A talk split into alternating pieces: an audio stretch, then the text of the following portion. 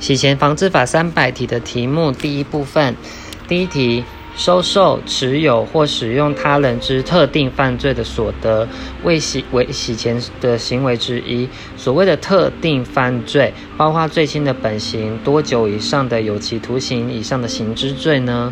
这不用说了吧？答案就是六个月啊。在下一题。洗钱防治法规定，金融机构应进行确认客户身份程序，并依规定留存其确认客份客户身份程序所得资料。违反此项规定，由主管机关处金融机构多少钱呢？你如果没有确认客户的身份就给人家办的话，是会罚多少呢？答案就是五十万元以上一千万元以下的罚款哦。再下一题是。旅客或随交通工具服务之人员出入境，携带总价值达一定金额以上的外币，应向海关申报。那此一定金额的呃外币是指多少呢？答案就是一万元，一万美元含等值的外币有一万美元哦。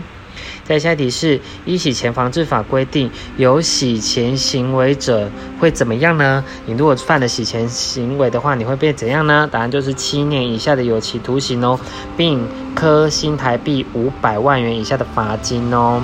七年跟五五百万的罚金。在下题是：依洗钱防治法规定，收受、持有或使用之财物或财产。上的利益无合理来源，且收入显不相当，而行为人，呃，取得冒名或以假名向金融机构申请开立之账户，或行为人购买或租用账户，那甚至榨取账户使用者，这会怎么样呢？答案就是处六个月以上，然后五年以下的有期徒刑哦，并呃得。得并科新台币五百万元以下的罚金哦，所以如果是那个收受、持有或使用这些财产的话，就跟洗钱是不洗钱罚洗钱罪是不一样的。洗钱罪的话是七年以下的有期徒刑跟嗯五百万元以下的罚金哦，但是如果是收受、持有的话是呃六个月以上五年以下的有期徒刑哦，然后并科新台币五百万元以五百万元以下的罚金哦。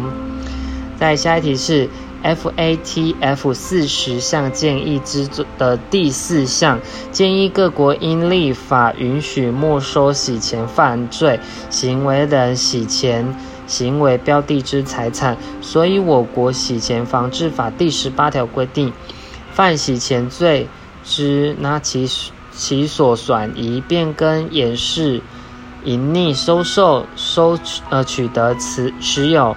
还有使用之财物或财产上的利益，应该会怎么样呢？不用说了吧，就是没收啊，那是没收啊。那下一题是：金融机构及指定之非金融事业或人员对达一定金额以上通货交易，应向法务部调查局申报哦。那此一定金额通货交易范围、种类、申报范围。那个方式及程序办法如何定定的呢？以上这些是怎么定定的呢？答案就是由中央目的事业主管机关会商法务部及相关机关定制哦。这个要记住哦，就是中央目的事业主管机关，还有法务部，还有相关机关哦。再下一题是，嗯。洗钱防治法第七条的规定，金融机构及指定之非金融事业或人员，对于重要政治性职务的客户，应该要以什么为基础呢？答案就是风险呐，但是这不是题目哦。当然，他执行执行加强客户审查程序。此重要政治性职务之人与其家庭成员及有密切关系人范围由什么样的机关决定呢？这些名单就是由法务部决定的哦。法务部提供这些名单，然后所以你遇到这些人的话，你就必须要以风险为基础，就要加强审查。再下一题是金融机构、银楼业、不动产经纪业等不具公务员身份之从业人员泄露或交付。关于申报疑似洗犯洗钱罪，呃，洗钱之罪之交易者会怎么样呢？答案就是呃两年以下的有期徒刑，然后拘役，还有或新台币五五十万元以下的罚金哦。那如果今天是公务人员犯的这样的事情呢，就会变成三年以下的有期徒刑哦，就会没就是没有罚金这一块，就是直接被抓去关的。那如果是指定之非金融事业的话，那他们就是两年以下有期徒刑、拘役或新台币呃五十万元以下的罚金哦。所以就是这个部分要搞清楚。再下一题是有关旅客或随交通工具服务人员、服务之人员出入境携带一定金额，一定的金额就是十万元。那以上的话，那新台币现钞时，下列叙述何者错误呢？答案就是申报不实，其超过部分。呃，英语退运哦，这部分就错的啊，因为你只要超过了，你没有申报，你就是要被没收啊，怎么可能又退回给你？那如果说像正确的说法有像是应向海关申报哦，还有就是海关申受理申报后应向法务部调调查局申报哦，那还有就是未依规定申报者由海关没入哦。再下一题是我国洗钱防治法第十五条规范特殊洗钱罪。乃为落实洗钱防治，避免不法金流流动，然后对规避洗钱防治规定而取得不明财物予以处罚。那为此洗钱呃特殊洗钱罪，应适度限制其范呃其适用范围。因此该条文明。定其收受、持有或使用之财产无合理来源，且与收入不相当。那而且其取得必须符合下列哪些举列举的类型呢？简单来说的话，就是有哪几种？类型是那种做坏事的类型呢？答案就是有像是行为人冒名或以假名规避客户的审查机制，而向金融机构申请开立账户，这这是错，这是不可以的哦。还有就像是行为人以不正当方法取得他人向金融机构开立之账户，如施用诈术取得账户使用，这个也是。违法的哦，还有就是行为人规避洗钱防治法锁定客户审查记录保存及大额与可疑交易申报，如刻意将单笔两百万之款项拆解成五笔四十万的交易，以规避交易申报哦，这样都是错的哦。等下提示洗钱防治法所称的金融机构及适用该法。金融机构之规定包括下列哪些呢？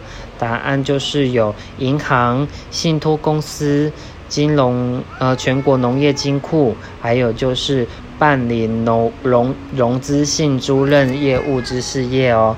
那像是银楼业跟不动产经纪业，这都是属于指定之非金融机构的人员哦。金融机构对疑似洗钱嗯罪。之交易申报叙述有哪些是对的呢？答案就是应向法务部调查局申报哦，还有就是。依此规定申报，免除其业务上应保守秘密之义务哦。还有就是金融机构之负责人、董事、经纪人及职员适用之哦。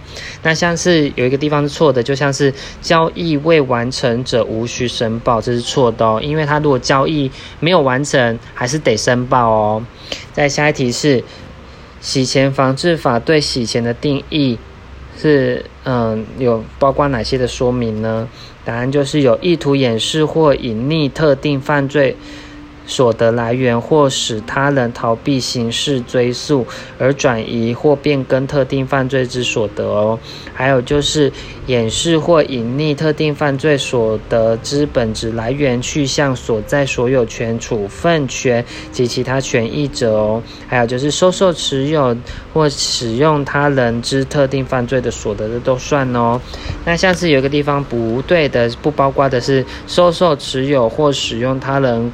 馈赠的财物，这是赠送的，是不会怎么样的。那下一题是下列关于洗钱防治法第十三条不法所得冻结之规定的叙述有哪些是对的呢？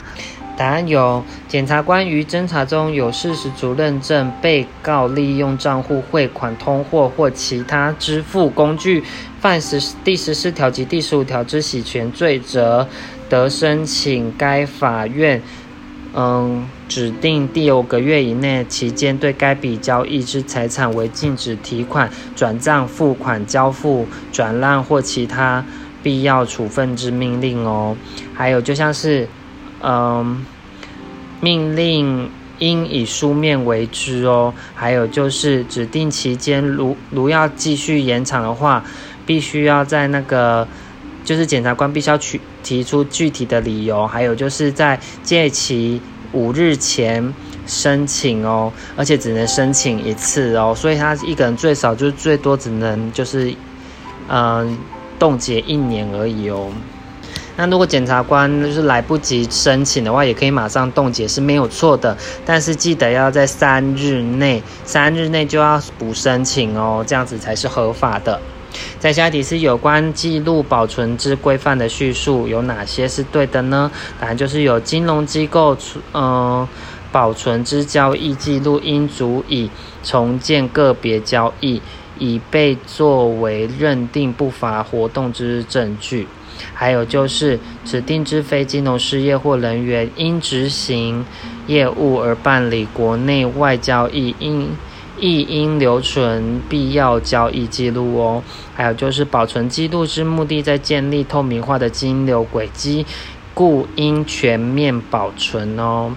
那像是错误有关记录保存的是错误的的说明，有像是呃，并非所有记录均已保存，只在符合大额交易或可疑交易之前提使。应保存相关记资料，这个就是错的，所以是全部不分大额或是可疑的，都要全部都要记录哦。再下一题是，诈欺集团车手收受、持有或使用之财物或财产上利益，而冒用或以假名向金融机构申请开立账户，且无合理来源，且与收入不相当者。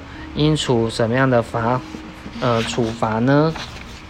这个刚才就说过喽，就像是六年以上五年以下的有期徒刑，得并科五百万元以下的罚金哦。再下题是一百零六年的六月二十八号实施行了洗钱防治法，其修正内容下列叙述有哪些是对的呢？答案就是有放宽洗钱犯罪的定义喽，还有就是降低洗钱犯罪的前置犯罪门槛哦。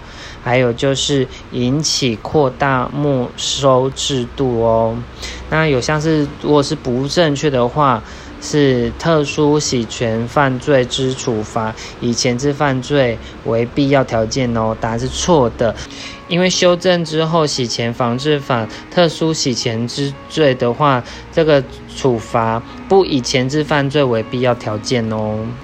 金融机构对于达一定金额以上之通货交易，除法律另有规定外，应向下列何者提出申报呢？答案就是法务部调查局喽。再下一题是：依洗钱防治法的规定，若查获来源不明之不法财产的时候，为了杜绝洗钱防治法洗钱犯罪行为，应该要怎么处理呢？答案就是扩大没收违法行为所得哦。再下一题是金融机构对可疑交易申报的规定的下列叙述何者正确呢？答案就是可疑申报之价值在于情资之有效性，而非以量取胜哦。再下一题是下列何者非现行洗钱防治法的内容呢？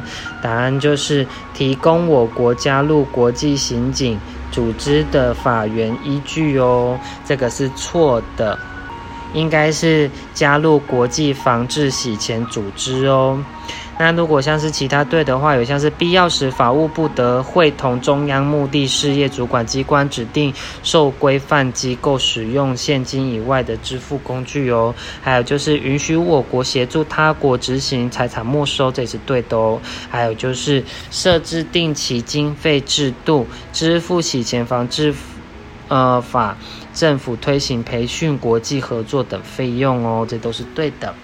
再下一题是下列何者尚未纳入防治洗钱义务机构呢？答案就是旅行社还没有。那其他像是律师、会计师跟房地产经纪商，这都有算进去喽。再下一题是下列何者不在边境金流管制的范围内呢？答案就是汽车不是哦。那如果是边境金流管制之范围的话，有像是黄金啊、裸钻跟有价证券哦。